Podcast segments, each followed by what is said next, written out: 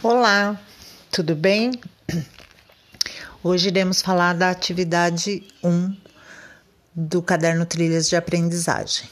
É, estamos falando dos números inteiros e a reta numérica. O que são os números inteiros? É um conjunto, um conjunto novo que vamos estudar, que envolve aqueles números naturais que já conhecíamos, o 0, 1, 2, 3, 4 e assim por diante. E agora os números negativos, menos 1, menos 2, menos 3 e assim por diante. Esses dois casos, né, os números positivos e os negativos, eles formam o conjunto dos inteiros, tá?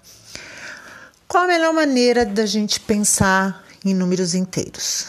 É usando a questão crédito e débito, ou seja, eu devo e eu tenho. Então, tudo aquilo que eu devo, eu marco com o sinal de negativo, e tudo aquilo que eu tenho é o sinal de positivo. Então, vamos a um exemplo. Eu comprei alguma coisa, né, numa lojinha aí perto da minha casa e devo cinco reais. Eu tenho 10, então eu vou até a lojinha, pago os 5 que eu devo e eu continuo com 5. Então eu tenho um saldo positivo. Eu continuo com alguma coisa, com um crédito. Então eu tenho mais 5.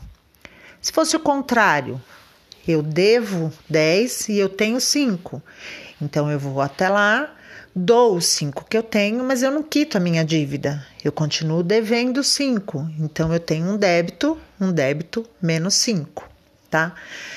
O que o livro, o caderno aí traz para vocês hoje na atividade 1 é como fazer mais ou menos isso usando a reta numérica. Então ele usa um exemplo: menos 3 mais mais 2. Então, seguindo o exemplo do livro, quando você tem esse mais 2, então você está andando na reta numérica duas casas para a direita, mais mais 2. Então, se você andar do menos 3 duas casas para a direita, você chega no menos 1. Vamos unificar. O sinal de mais antes de qualquer parênteses, ele não altera o que está dentro. Então, se eu tenho mais, mais 2, este sinal de mais, por não mudar nada, eu continuo simplesmente com menos 3 mais 2. Pensando no crédito e débito, eu devo 3 e tenho dois. Então, eu não consigo pagar tudo, então eu continuo devendo um.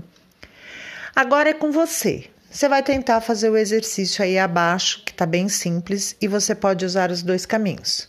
Você pode resolver da forma como eu expliquei agora, pensando no crédito e débito.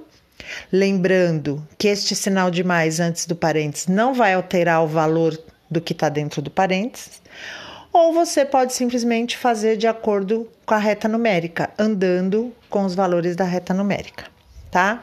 Tentem fazer. Qualquer dúvida, me chama no WhatsApp ou deixa um e-mail no Google Classroom e a gente vai se falando. Até amanhã com a atividade 2. Beijos, fiquem com Deus.